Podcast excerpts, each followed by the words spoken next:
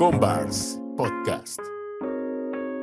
¿Qué tal? ¿Cómo están esa gente? En esta ocasión tenemos un episodio más de este podcast llamado Combars. Tenemos a un invitado, él es secretario de la Asociación Colombiana de Fisiología, Colifisis, doctorado en biociencias, médico cirujano y licenciado en educación física. Él es el doctor Henry León. ¿Qué hay? ¿Cómo está? ¿Cómo le va la vida? Todo muy bien, afortunadamente. Muchas gracias. Gracias por la invitación. Gracias a usted por aceptar para que, pues ahora sí, esta plática rápido para conocer un poco su labor dentro del fitness que ya lleva tiempo usted como referente también allá en cuestión de, de, de esto, ¿no? De hay, que hay temas que en ocasiones no se hablan y bueno, ¿Cómo podemos mejorar nuestra calidad de vida y qué aspectos debemos de tomar en cuenta?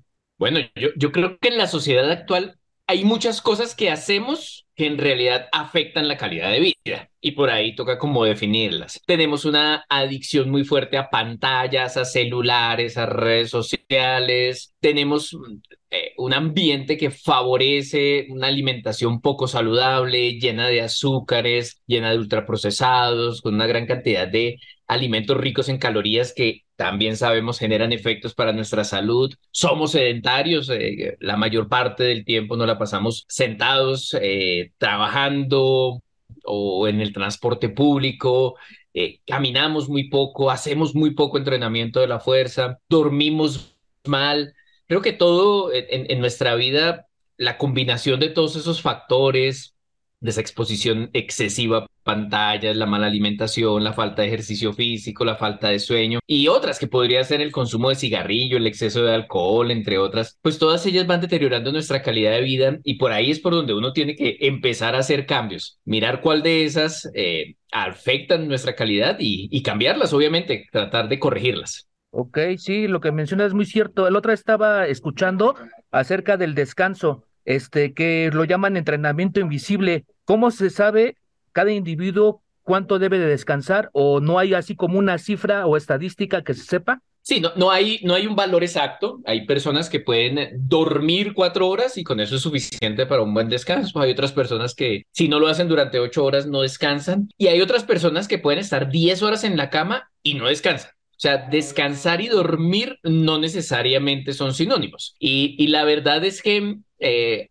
hay varias formas de las cuales uno puede más o menos intuir que el descanso no es adecuado. Por ejemplo, si uno se levanta en la mañana eh, y se levanta más cansado de lo que se acostó, probablemente fue que su sueño no fue reparador, no fue un sueño en el que realmente descansó. Si a lo largo del día es necesario tomar pequeñas siestas o se queda dormida la persona a lo largo del día en, sus hábitos, en sus actividades del día, pues probablemente es porque no esté descansando lo suficiente. Si en la mañana eh, por ejemplo, cuesta muchísimo el despertarse, que la persona de verdad siente esa necesidad de seguir durmiendo, pues probablemente tampoco haya un adecuado descanso. Entonces, esas son como condiciones que, que, que le ayudan a uno a determinar si está realmente descansando o no, y sobre todo cuando se hace ejercicio es fundamental que ese descanso sea un descanso reparador. Eso sí es clave. Ok, sí, es algo que a lo mejor no tomamos muy en cuenta, pero pues, ahora sí que es muy relevante. Este, ¿cuáles son los efectos fisiológicos y metabólicos del consumo de dietas altas en grasa?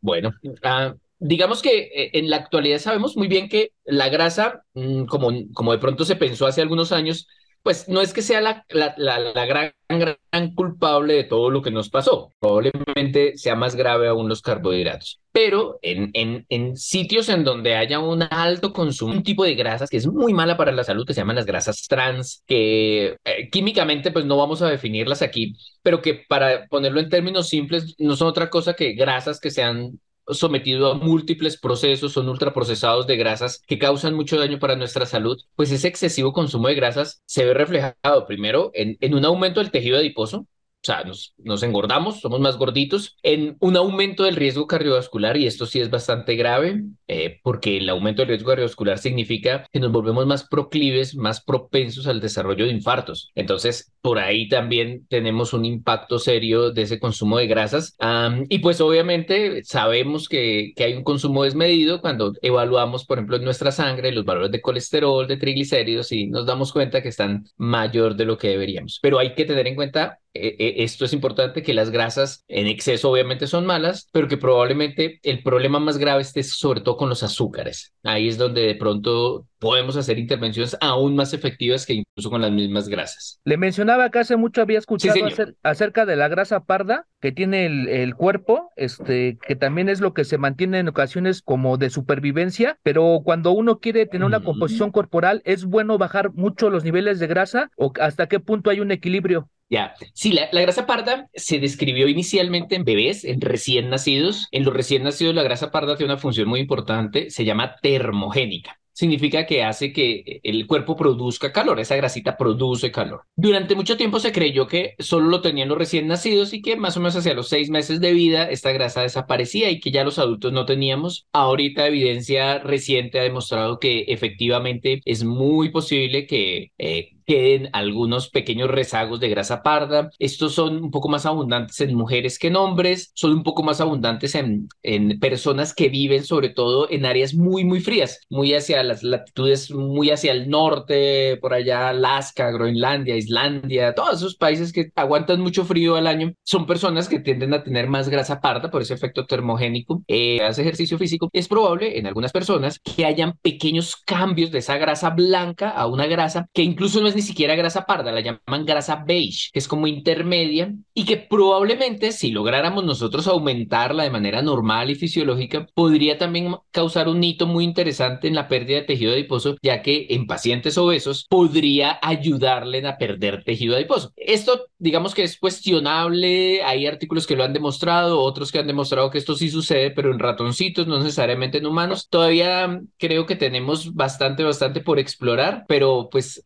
por ahí, por el lado de la grasa beige y la grasa parda, hay como un camino interesante a estudiar en torno de problemas metabólicos y de obesidad. ¿Qué beneficios hay en cuestión cerebral el hecho de hacer ejercicio? Que también en un principio nosotros, y a mí particularmente cuando estudié medicina me lo enseñaron de esa manera, ah, se hablaba que las neuronas no se regeneraban. O sea que cuando uno ah, ah, se le morían las neuronas o ya acababa con las neuronas, esas no, no podían haber nuevas poblaciones neuronales. Ahora, lo interesante es, por ejemplo, que sí puede, en áreas de nuestro cuerpo, sobre todo las encargadas de la memoria, es posible regenerar neuronas. Y aquí es donde el ejercicio físico juega un papel muy importante, porque resulta que cuando se hace ejercicio físico, se producen, especialmente en el músculo, hormonas que se riegan por todas partes de nuestro cuerpo, incluyendo nuestro cerebro. Y allá en el cerebro, esas hormonas tienen la capacidad incluso de regenerar poblaciones celulares, o sea, de hacer que tengamos nuevas neuronas. Y por eso el ejercicio físico se ha considerado una herramienta fundamental para la prevención y el tratamiento de enfermedades neurodegenerativas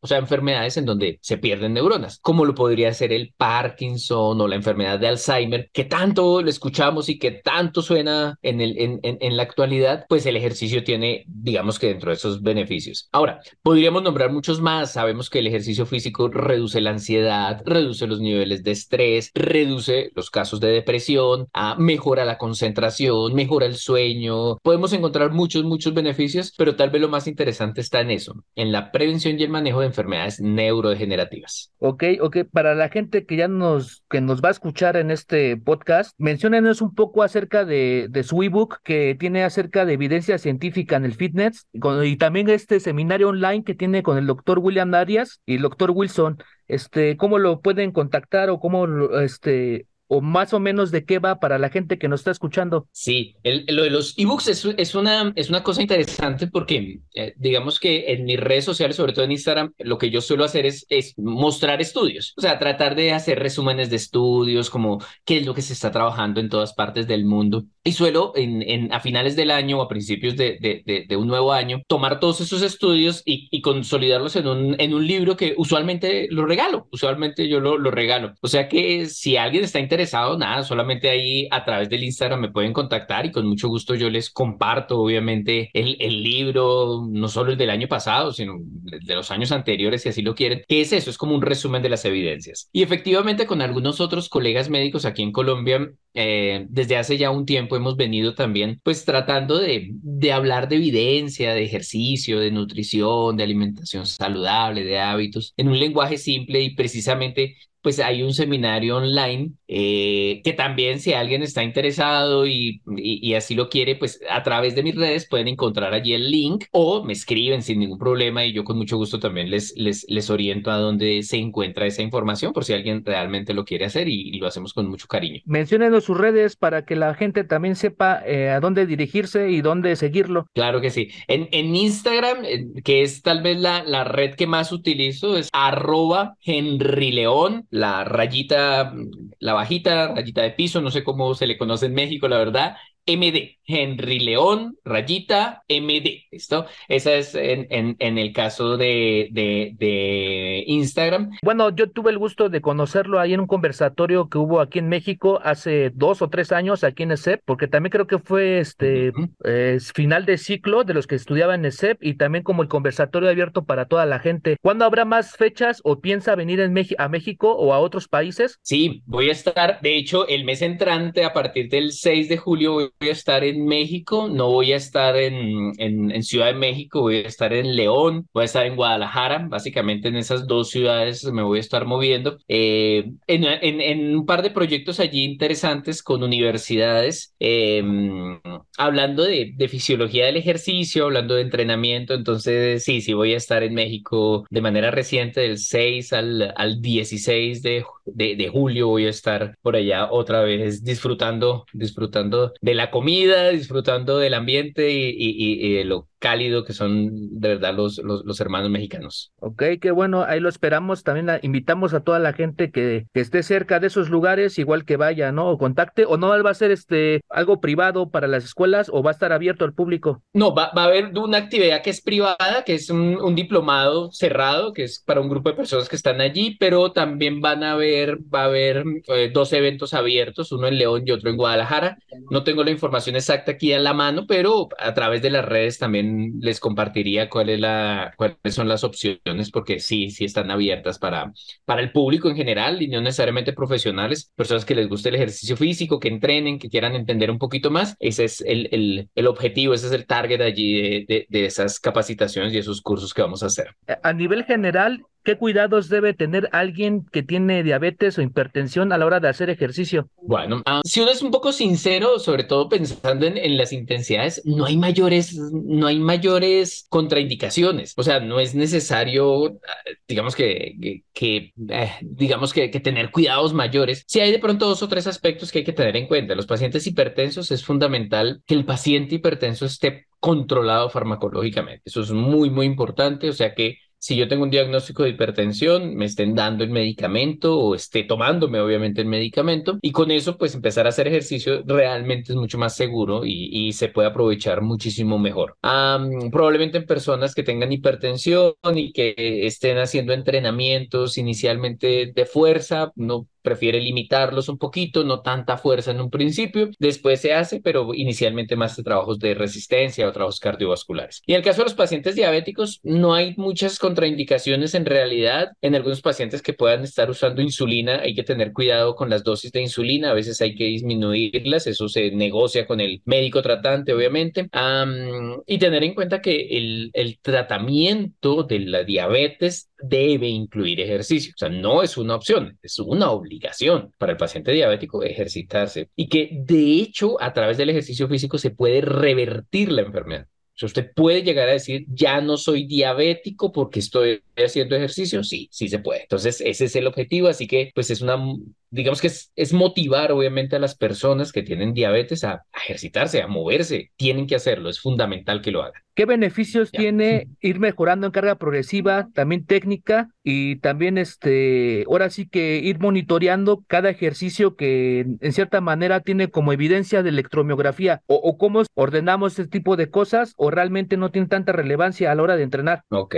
no, no es necesario tener electromiografía para entrenar. O sea, lo que uno hace con electromiografía cuando lo utiliza, que para quienes de pronto no, no están muy relacionados con el término, es sencillamente colocar unos pequeños electrodos sobre la piel eh, en los músculos que se están ejercitando para saber cuál es la mejor eh, forma de ejercitar esos músculos o si los músculos están cumpliendo con su función o no. Ah, esto se hace más con fines investigativos, no necesariamente tenemos que, que aplicárselo a todas las personas que vayan a hacer ejercicio, no, pero pues con investigación nosotros lo utilizamos. Ahora, cuando se empieza a hacer entrenamiento y se empieza a entrenar la fuerza, es muy importante eh, porque eh, mucha gente joven quiere, sobre todo gente joven, quiere rápidamente alzar mucho peso, ponerle muchos discos, levantar las mancuernas más pesadas, pero sí es muy importante que lo primero que se aprenda y se entrene sea la técnica, que la persona aprenda a hacer los ejercicios y, luego de que aprenda a hacer los ejercicios, de hecho lo primero que uno hace cuando aumenta las cargas es hacer más repeticiones, tiende a hacer más series, tiende a entrenar más veces a la semana y luego de que la persona ya tiene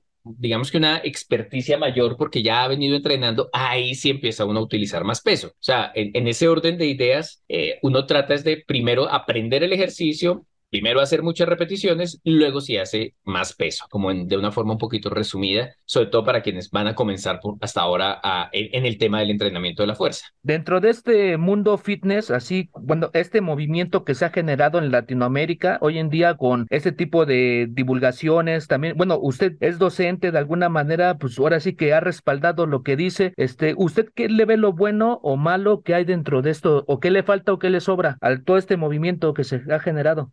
Ok, uy, esa es una pregunta interesante. Realmente, eh, yo creo que mm, se nos ha vendido una imagen en el caso del fitness que de pronto no es la mejor. Quiero decir, el que es fitness es únicamente en el caso de los hombres que tienen mucha masa muscular, que están muy fornidos, muy fuertes, ¿cierto? Con poco porcentaje de grasa, muy bien definidos. En las mujeres algo similar, con mucha tonificación, con mucha fuerza, en fin. Pero, pero cuando uno mira la palabra fitness, por ejemplo, no es una palabra nueva, tiene más de 150 años desde cuando se utilizó en los Estados Unidos, que además no necesariamente refleja eh, solo apariencia física, sino también salud. O sea, no necesariamente yo tengo que ser la persona con músculos más grandes. En realidad, si soy una persona saludable que hace ejercicio, ya soy una persona fitness. Entonces es un poco vender esa idea, la idea de la realidad. Cuando uno vende esa idea, de que el ejercicio, el fitness es más salud y menos estética, pues eso nos permite abarcar a una población mucho más grande. Entonces esto ya no es solo para el joven o las jóvenes, sino es para todos, para adultos, adultos mayores, mujeres embarazadas, niños, todo el mundo cabe acá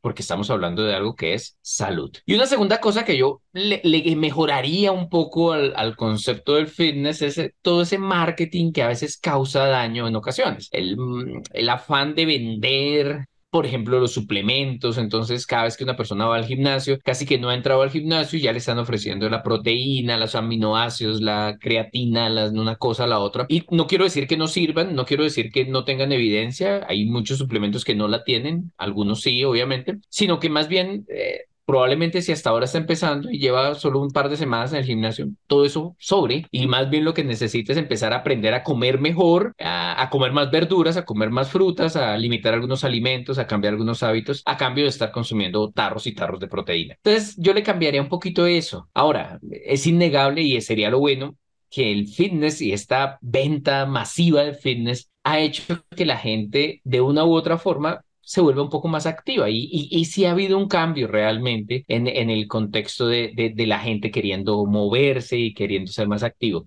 Así que cosas buenas, cosas malas, pero bueno, ahí vamos y, y, y, hay que aprovechar lo bueno sin lugar a dudas. Sí, exactamente. Este, esto que menciona de no verlo tanto como estética, sino como mejora del funcionamiento hasta de las mismas articulaciones, de la alimentación, de todo ese tipo de cosas. Yo creo que como lo menciona esto de que se ha vendido esa publicidad, ¿no? De en ciertos gimnasios también como que no están tan profesionalizados en cuestión, como dice, mención, este, ofrecen estos productos cuando realmente por así que hay otras opciones, ¿no? En cuestión de comer, ¿no? Claro, hay gente que come menos, hay gente que a lo mejor no se le da tanto el comer, comer, pero siempre hay otra solución o otras opciones. En cuanto a la mejora de composición corporal, este, ¿qué recomendaría a alguien que sepa, o sea, que si quiere mejorar su composición corporal, qué definiciones debe de saber para ser claro y saber lo que quiere? Ok.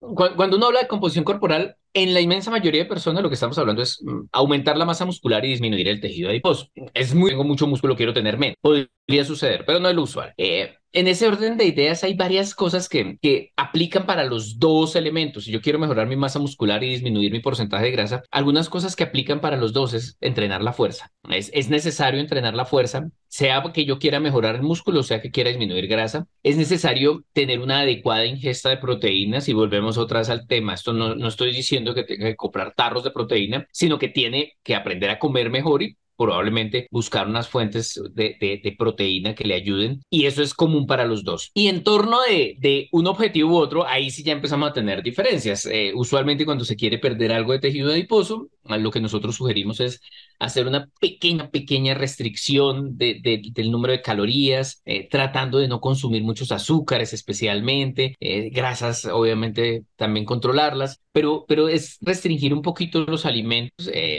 tratar de, eh, obviamente, trabajo de fuerza, pero incluir también ejercicios de tipo más cardiovascular. Eh, si se tiene la adaptación a hacer entrenamientos de alta intensidad, ayudarían. O sea, eso es como mejorar la masa muscular, pues de pronto lo que hace es a veces un poquito lo contrario, tratar de comer un más, más carbohidratos complejos, no más trabajo de fuerza. Entonces, cuando uno quiere composición, es importante que las personas sepan qué es lo que realmente quieren y sobre todo, si no se tiene mucha experticia o si hasta ahora ahora lo vamos a empezar a hacer, tener en cuenta que a veces es mejor hacer unos periodos, cuatro semanas, seis semanas de un objetivo y luego otros periodos de cuatro semanas, seis semanas de otro objetivo. O sea, cuatro semanitas para disminuir un poquito la grasa, cuatro semanitas para mejorar la masa muscular y los vamos alternando, los vamos intercalando y ya después de algunos meses seguramente vamos a acercarnos a ese objetivo de cambiar nuestra composición corporal, eh, eh, mejorando ambos, ambos aspectos, la grasa y el músculo. Ok, sí, hay para que ahora sí que en este podcast en ocasiones no tocamos tanto estos temas, pero yo pienso que son de importante relevancia porque también es parte de estar bien con uno mismo y también este seguir creando cosas, ¿no? Tanto en la vida misma, en tu profesión, sea lo que sea que te dediques, este, y, es muy importante. Eh, le agradezco el tiempo, doctor. Ojalá que venga aquí a México, que podamos verlo, que la gente también este, lo conozca, vaya a checar su contenido y a, suscribirse a su canal de YouTube. ¿Algo más que quiera agregar? No, nada, agradecer por este espacio, me parece muy bonito, muy didáctico, qué chévere estos ejercicios de, de, comunicar cosas a la gente, que la gente aproveche su, su, tiempo precisamente aprendiendo, estudiando, escuchando. Así que nada, pues eh, de verdad espero haber podido colaborar y aportar un poquito dentro de esa inmensa cantidad de conocimiento que existe. Un poquito, un poquito, lo poquito que uno pueda saber. Sí, le agradecemos y un saludo hasta Colombia y esperemos verlo pronto. Ahí estamos, nos vemos para la próxima. Bueno, un abrazo, muchas gracias.